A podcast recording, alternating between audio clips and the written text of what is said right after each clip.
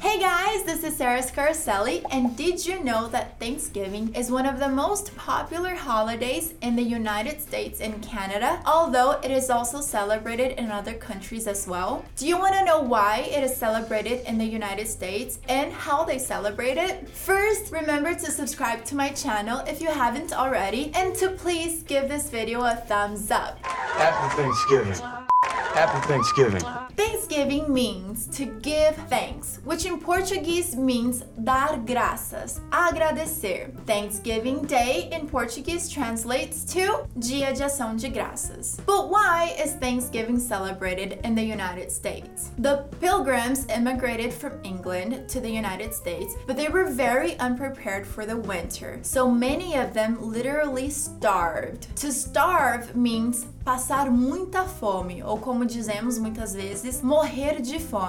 So many of them starved because they had very little food. So in 1621, the Indians helped the pilgrims with their crops and their farming, and they had a really great harvest in the fall. That is why they celebrated their harvest with a three day feast with so much food and so much to be thankful for. In Canada, it is celebrated on the second Monday of October, and in the United States, it is celebrated on the fourth Thursday of November. So, as you can tell, in Canada, Thanksgiving is celebrated first, and then they have Halloween. And in the United States, they have Halloween first, and then Thanksgiving, and then Christmas and New Year's. Normally, during Thanksgiving dinner, families gather around the table to say grace. To say grace means to pray, which in Portuguese means orar, to say grace. They either say grace before Thanksgiving dinner or after Thanksgiving dinner. And some families usually go around the table with each person saying what they're thankful for this year. Does somebody want to say grace? Does somebody want to say grace?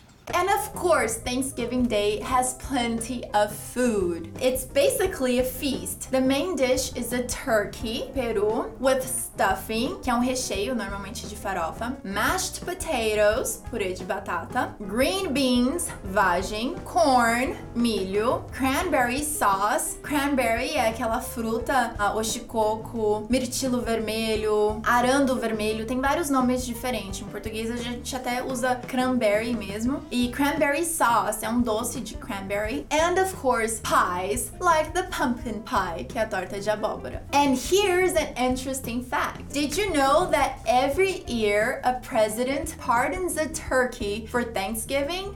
So that the turkey doesn't have to be killed to be eaten for Thanksgiving Day.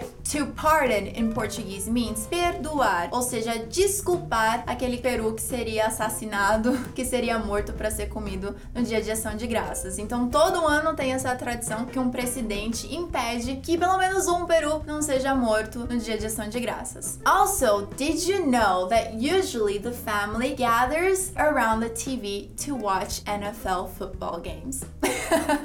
it's a big thing to watch football during Thanksgiving. It's just a football game. It's just a football game. So, Thanksgiving is great to spend time with family, friends, watch football, eat a lot of food, great food by the way, and to be thankful for the year you had. Another interesting fact is that on Friday they have Black Friday. Talvez você tenha ouvido falar de Black Friday, que é quando eles abaixam bastante o preço para poder liberar os estoques para vir coisa de Natal.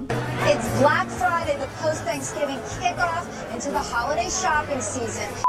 It's Black Friday, the post-Thanksgiving kickoff into the holiday shopping season. And on Monday, they have Cyber Monday, que é quando eles têm descontos especiais para produtos eletrônicos. Já ouviu falar de Cyber Monday? And last but not least, Christmas decorations are put up usually right after the Thanksgiving holiday.